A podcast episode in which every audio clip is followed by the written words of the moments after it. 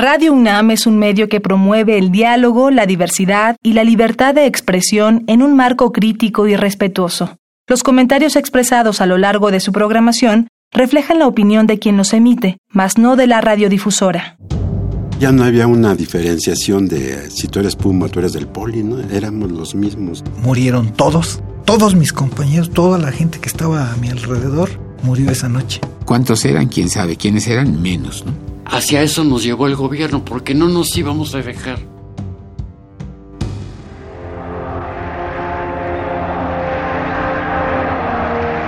Radio UNAM presenta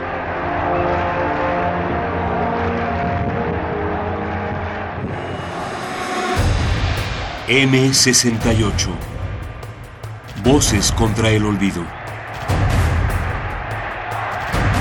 A 50 años del movimiento estudiantil.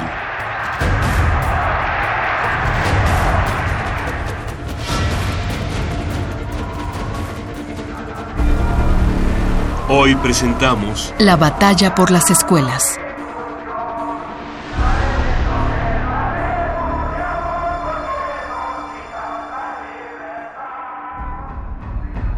De la fiesta a los palos a la persecución, a los arrestos, a la sangre. El 18 de septiembre, al amparo de la noche, el ejército entró a la ciudad universitaria y la convirtió en un pueblo fantasma. Esa misma noche, en la tercera agresión contra la Boca 7, se llevó a cabo una masacre, perpetrada por nunca sabremos quién, asesinando a nunca sabremos cuántos muchachos. El casco de Santo Tomás fue atacado el día 23 y cayó 48 horas más tarde, después de una verdadera batalla campal. Ahí también tuvimos muchas bajas. La represión en las manifestaciones habían sido escaramuzas, emboscadas. Esto tenía el aspecto de una verdadera guerra. Esa fue la mano que nos tendió el gobierno.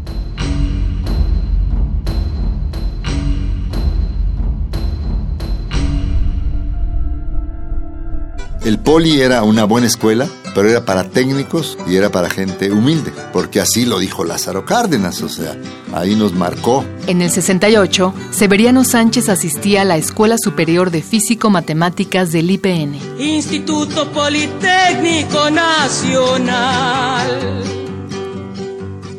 Eres fruto de imperiosa necesidad porque tú para los nuevos descubrimientos tienes las técnicas precisas para su ejecución. Y cuando se respeten derecho y libertades, tu alma polimorfa estará en la producción. Instituto Politécnico Nacional.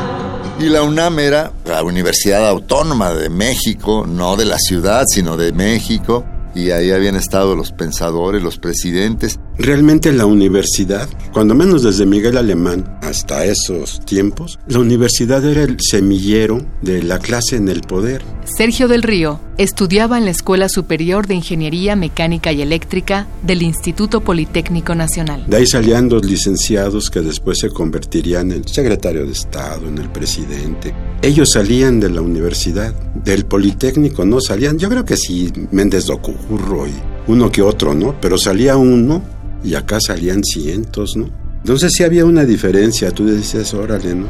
Pero ahí ya no había una diferenciación de si tú eres Puma, tú eres del Poli, ¿no? Éramos los mismos.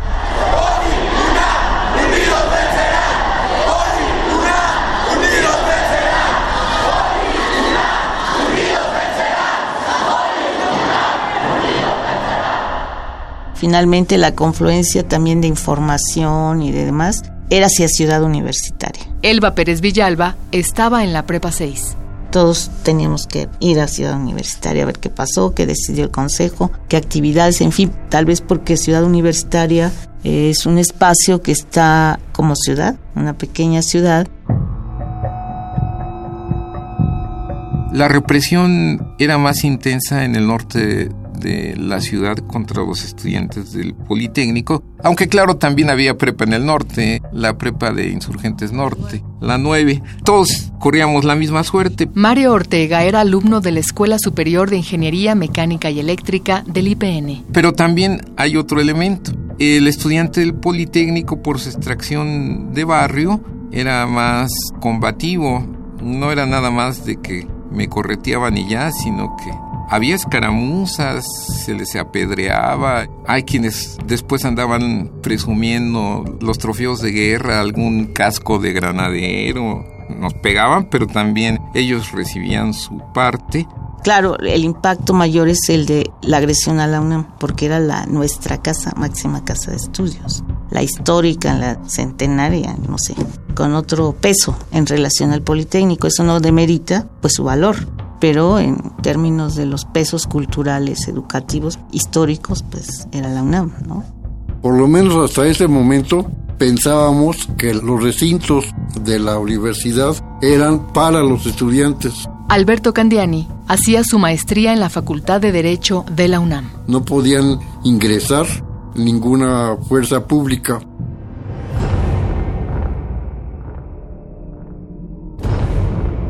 Vimos que entró el ejército. No anunciaron ni nada, ¿no? Bueno, pues nos echamos a correr y nos brincamos la barda de odontología y ya nos metimos ahí a la iglesia. Mirtocleya González Gallardo era alumna de la escuela Wilfrido Maciú del IPN. Es que todo el pueblo estaba con el movimiento. Todos estaban dispuestos a recibir a quien fuera que estuviera en el movimiento. Después nos sacaron los mismos padres de ahí en sus carros. Ese día que entró, estuvimos toda la tarde mimeografiando propaganda y lo habíamos llevado al coche. Ya nos íbamos a ir, de hecho los dos chicos que formaban parte de la brigada se fueron y estábamos las tres chicas. Entonces nos subimos las tres en el coche de mi mamá y estábamos platicando y yo estaba volteada para atrás, estaba detrás del volante y en ese momento vi las tanquetas entrar a la CU y era una visión inusitada. Maribel Soleil estudiaba psicología en la UNAM. Pero ver entrar el ejército era una tanqueta tras otra. Tú no tienes una idea de la cantidad que era. No dispararon, pero pues era evidente que el acto de fuerza y de represión era tal que a casi todos los estudiantes los pudieron agarrar. No a casi todos, porque sí hubo alguien que salió corriendo y avisó. El ejército entró a Ceú a las 10 de la noche. El informe histórico de la extinta Fiscalía Especial para Movimientos Sociales y Políticos del pasado refiere que se trató de 10.000 soldados al mando del general Crisóforo Mazón Pineda. 1.500 personas fueron detenidas ese día. Otro caso fue el de mi asesor sobre mis tesis profesionales. Testimonio en buzón de voz, Francisco Javier Campero.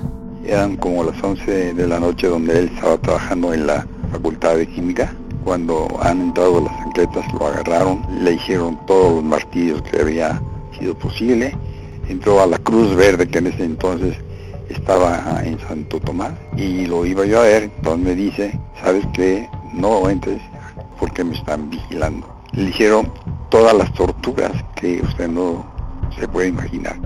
Ingresó a la ciudad universitaria del ejército para buscar a los líderes que él creyera y retenerlos. Yo debo decir, ahí entre paréntesis, que me salvé porque en ese momento me fui a comprar tortas como estudiante y había una puerta secreta en la universidad, en la ciudad universitaria, que por ahí salimos para comprar unas tortas cuando entró el ejército. Yo no comparto esa teoría que escriben todos los que escriben libros de que la toma de CEU fue para apresar al CNH. Severiano Sánchez. No, no, no. Se vio a los soldados cómo llegaron, pues por vía terrestre, desde lejos, por varios flancos. Obviamente iban a ser descubiertos y correr y esconderse en CEU, pues no te lleva más de cinco minutos desalojar un auditorio de medicina y salirte por las rocas mientras los soldados hacen sus movimientos envolventes y todo. Entonces, yo creo que fue, digo, si pudieran haber apresado a alguien, como si apresaron a dos, tres despistados, pero no era para el CNH. Para el CNH bastaba con que metieras un chingo de agentes armados, esperar que se hiciera noche y los agarras. A mis padres, abogados laborales, los apresaron cuando el ejército tomó Ciudad Universitaria. Testimonio en buzón de voz. Adela Castillejo Salazar. Mis papis se enteraron de esta terrible noticia y fueron a buscar a mi hermana, que estaba en la Facultad de Medicina. Ya no pudieron salir y desde esa noche hasta un poco más de dos años después estuvieron encerrados, ella en la cárcel de mujeres, él en el Palacio Negro de Lecumberri. Ambos se portaron con gran dignidad y con la calidad moral que les caracterizaba.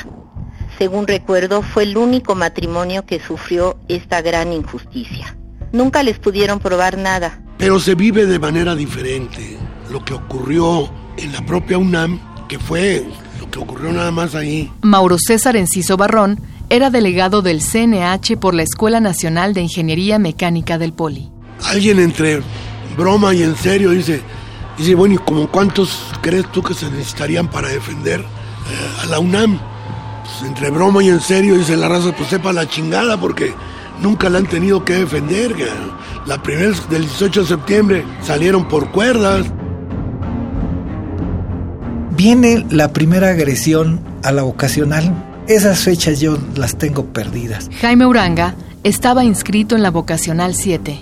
Yo estaba contando el dinero, ya era la tarde, ya era una tardecita, tarde noche, ya estábamos contando el dinero de los botes. Estábamos encerrados en el Ateneo, pues nos encerrábamos hacer los paquetitos de monedas, ¿no? Y ta, ta, ta, ta, ta, ta, se empezó a ir cacao. Y salimos, pues estábamos a salvo. No fueron muchos balazos. No fueron muchos balazos. Pues a Boca 7 no podías entrar, estaba atascado de barricadas. Sergio del Río. En medio de la barricada, eso era muy bonito, en medio de la barricada, un cerro de bancas, había un túnel. Y por el túnel te pasaban unas cajas de cerveza Victoria, me acuerdo, esas de cartón, pero llenas de molotovs, ¿no? Sacabas tu molotov y pues órale a recibir a los granaderos. Pues nos aventamos un trompo, nos llenaron de gas, pero chidos, era mucho el gas que nos aventaban. Empezaron a correr trapos mojados en vinagre o en limón para que pudieras respirar, no te tapabas con eso y ya podías respirar. Cambió el panorama por completo. Y de pronto se pusieron muy locos los granaderos porque le subieron el volumen a sus sirenas. A mí eso me llamó mucho la atención. Le subieron el volumen y pusieron, eran como gritos, como cuando los gatos en la noche andan peleando y eso. Así se oían sus, sus sirenas, ¿no? Y nos dieron, nos dieron duro los fulanitos, nos aventamos dos o tres trompos, quemamos un par de trolebuses, cosas así. Trataron de, de agarrarnos por dos lados, tampoco pudieron. Los granaderos definitivamente no iban a poder sacarnos de la escuela y entonces pues llegó el ejército.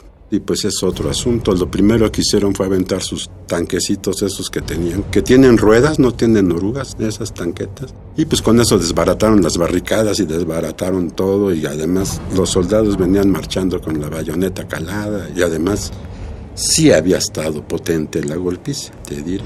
La segunda vez andábamos en el piso de la explanada, ahí andábamos la mayoría de la gente que estábamos todos ahí adentro. Eran dos ametralladoras empiezan a disparar y están las ráfagas.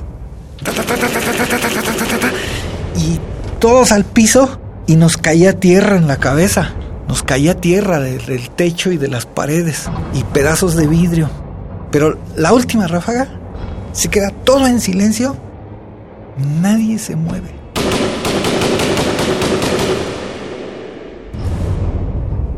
Nadie despega la cara del piso. Y pasa mucho tiempo. Entonces fue cuando alguien gritó, ¿están bien? No se oyó ni un ruido. Cabrones, contesten, no asusten.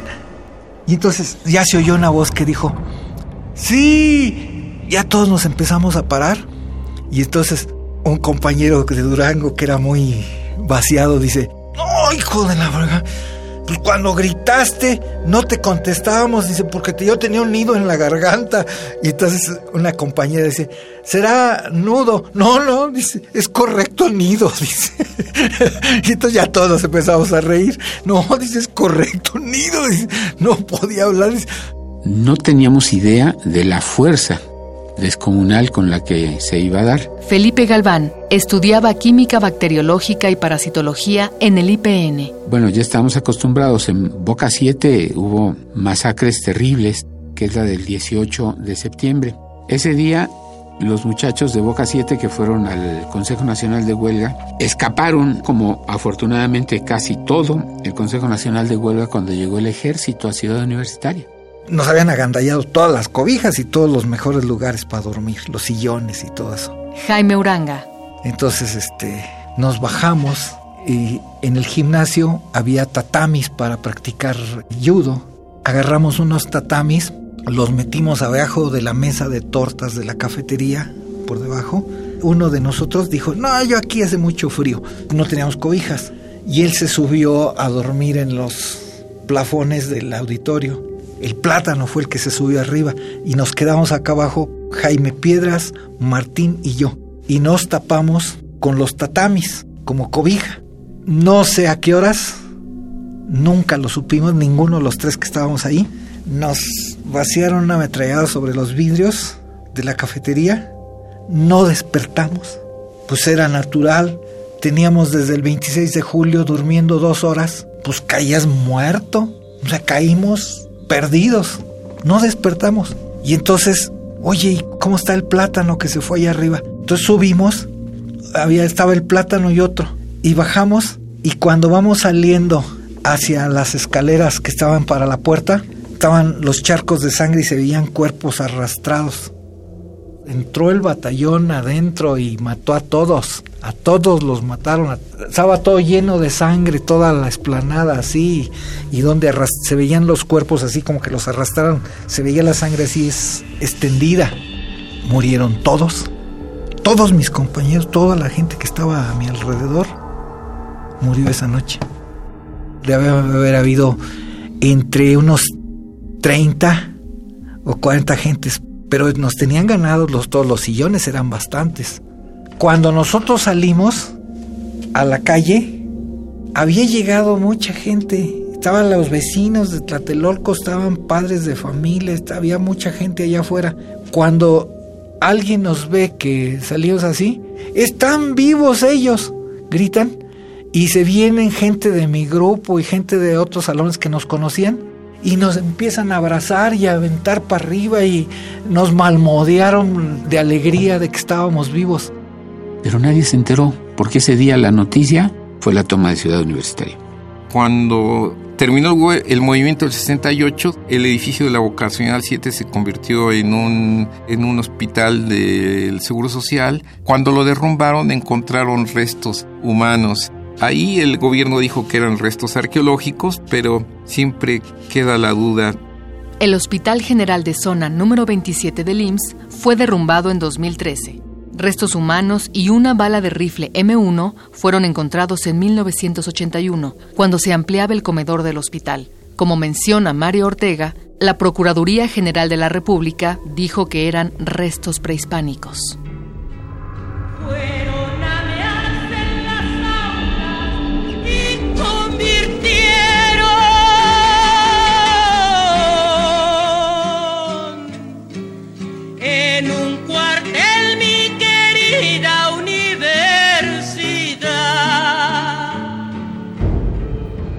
El ejército había tomado Ciudad Universitaria el día 18, pero pues los estudiantes universitarios pues, se salieron, huyeron. Mario Ortega. El 23 de septiembre llega el ejército al casco de Santo Tomás y lo que encuentra es una resistencia, con palos, con piedras, con cohetes, con bombas Molotov.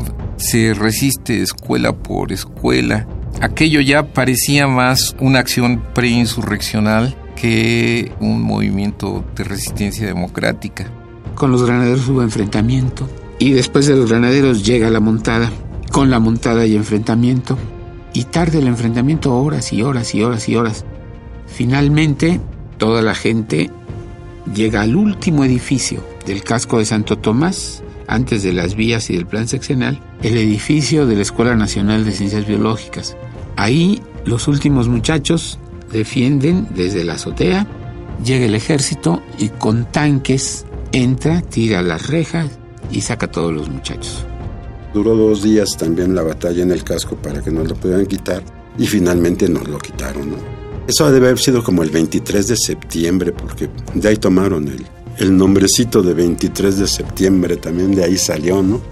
Hay un testimonio de el jefe de guardia del Hospital de la Mujer, el doctor Ibar, que habla de todo lo que vieron desde ahí, cómo sacaban cuerpos y los tiraban a los convoyes militares. Los de Boca 7, los del casco de Santo Tomás, son otro número de desaparecidos también inidentificables. Felipe Galván. ¿Cuántos eran? ¿Quién sabe? ¿Quiénes eran? Menos. En el casco de Santo Tomás, ahí mataron a 24 estudiantes, entraron y lo, masacraron, fueron 24 muertos. No, no paraban de matar gente. Cuando tomaron el, el casco de Santo Tomás, mi papá aquí tuvo como a cinco chavos por una semana o, o cuatro días, algo así. Y pues aquí está cerquita el casco de Santo Tomás. Empieza a pasar el ejército rumbo a Zacatenco, pero parecía desfile. No, pues ¿cuál desfile? Iba el ejército sobre Zacatenco. Sergio del Río. Tratamos de pasar a, Zacatenco, pero no pudimos. No nos dejaron los granaderos. Nosotros oíamos ruido en Zacatenco, sabíamos que estaba pasando algo en Zacatenco. Para nosotros Zacatenco ahí se perdió y estábamos absolutamente tristes y decepcionados porque nos quitaron Boca 7, nos quitaron Santo Tomás, nos quitaron Zacatenco, pero no como a los Pumas. A nosotros no nos dieron dos cachetadas, ¿no? No, estuvo grueso, sí, este. Salimos chillando y corriendo. Eso fue algo así como que un momento de decir, ya va, se va a tratar así, pues órale, ¿no? Que se sobe el que se tenga que sobar. Y Zacatenco además no se parapetó en Zacatenco, se fueron alrededor. Guillermo Palacios estudiaba en la Prevocacional 4. O sea, cuando sabían que iban rumbo a Zacatenco los granaderos, desde los barrios circundantes, con la gente de los barrios, organizaron desde calles aledañas la escaramuza. Golpea y corre, y luego desde otra calle, y luego desde allá, y así se les trajo en Zacatenco. Y cuando venían los granaderos ya no era solamente lo que nosotros les aventáramos, era lo que la gente desde sus departamentos eran macetas, eran zapatos viejos y eran cubetadas de agua hirviendo la que se les aventaba a los granaderos. Me cae una bomba en medio de los pies y me llevaron a un departamento de Tlatelolco de planta baja, donde entrabas y toda la sala y el comedor estaba amontonada en un rincón y había un tiradero de trapos y de cubetas con jugo de limón y con cubritas y con... Era, haz de cuenta, una enfermería. La señora dueña de la casa y dos de sus hijas nos estaban atendiendo a mí me echaron agua y me dieron no sé qué y tómate una pastilla de no sé cuántos. Ahora sí que te sobaban, te dejaban listo y ahora ya estás listo, pues síguele, no te volvías a salir, ¿no? Tlatelolco siempre fue el paro para nosotros, ¿no? Nos ayudaron mucho. Yo nunca tuve la idea de que el rector haya legitimado nada y sí tengo la idea de que fue quien se empezó a impulsar una claudicación porque cuando renunció a la rectoría fue precisamente la noche en que tomaron el Politécnico. Vino la toma de CEU primero y ahí presenta su renuncia. Ya no puedo llegar a la universidad, soy un elemento nocivo. Ya venía mucho la acusación desde la Cámara de Diputados y de Senadores de que él era el culpable, uno de los culpables del movimiento. No, pues él era un hombre del sistema. Ya había sido secretario de Comunicaciones, ya había dirigido el Instituto Mexicano del Petróleo. El mismo Díaz Ordaz lo puso como rector cuando fue destituido Chávez de ahí de la rectoría de la UNAM. Entonces, no iba a ir de frente contra el Estado. Se adoptó esa actitud por dignidad y ya. Los medios manejaban que él era uno de los responsables del movimiento porque no lo supo encauzar y si al principio hubo esa intención y lo intentó, pero bueno, el movimiento era mucho más allá de la UNAM y era mucho más que el POLI y la UNAM. Y por eso cuando el rector renuncia, pues que renuncie, que no renuncia, pues que siga. El rector atinadamente pues logró que desalojaran la universidad. Arturo León estudiaba en la Escuela Nacional de Economía de la UNAM. Después leí que había tenido algún arreglo, ¿no? De pues ya no participar tanto, ¿no? Después de la toma del casco de Santo Tomás, el gobierno y la prensa manejaron eso es guerrilla urbana. Así presentaron lo de la defensa del casco como una forma de guerrilla urbana, como si ya fuéramos una insurrección. Tampoco llegamos a eso. El movimiento nunca se declaró como un movimiento de autodefensa armado. Pero en los hechos, hacia eso nos llevó el gobierno, porque no nos íbamos a dejar.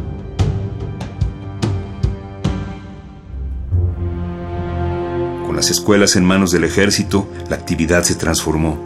El planteamiento tenía que ser otro. Nos reunimos en casas, en la calle, en las plazas. Ahí nos vigilaban y perseguían. Empezó a cundir el miedo, pero no el desánimo.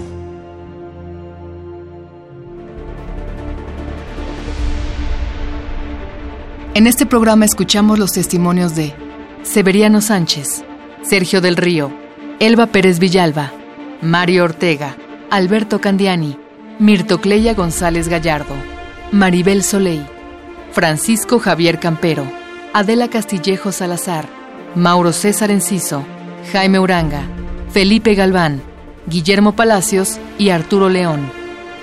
Nuestra siguiente emisión, En manos del ejército. Cuando el ejército entró, no, pues ya no pudimos hacer asambleas, ¿verdad? Nos reuníamos en las casas. Oíamos rumores de que van a reprimir porque empezaron a correr rumores de que las cosas se están poniendo muy feas. Lo que no nos imaginamos que pudiera suceder era la descomunal fuerza de esa represión. Voces, Gisela Ramírez y Juan Stack. Coordinación de Difusión Cultural, Dr. Jorge Volpi. Coordinación General, Jaime Casillas Ugarte. Producción, Diego Ibáñez y Omar Tercero. Asesoría, Maripaz Jenner. Entrevistas, Jessica Trejo. Guión, Gerardo Zapata y Andrea González. Asistencia de producción, Héctor Castañeda. Investigación, Jan Tardif y Patricia Palacios. Operación técnica, Miguel Ángel Ferrini. Esta fue una coproducción entre Radio UNAM y el Centro Cultural Universitario Tlatelolco.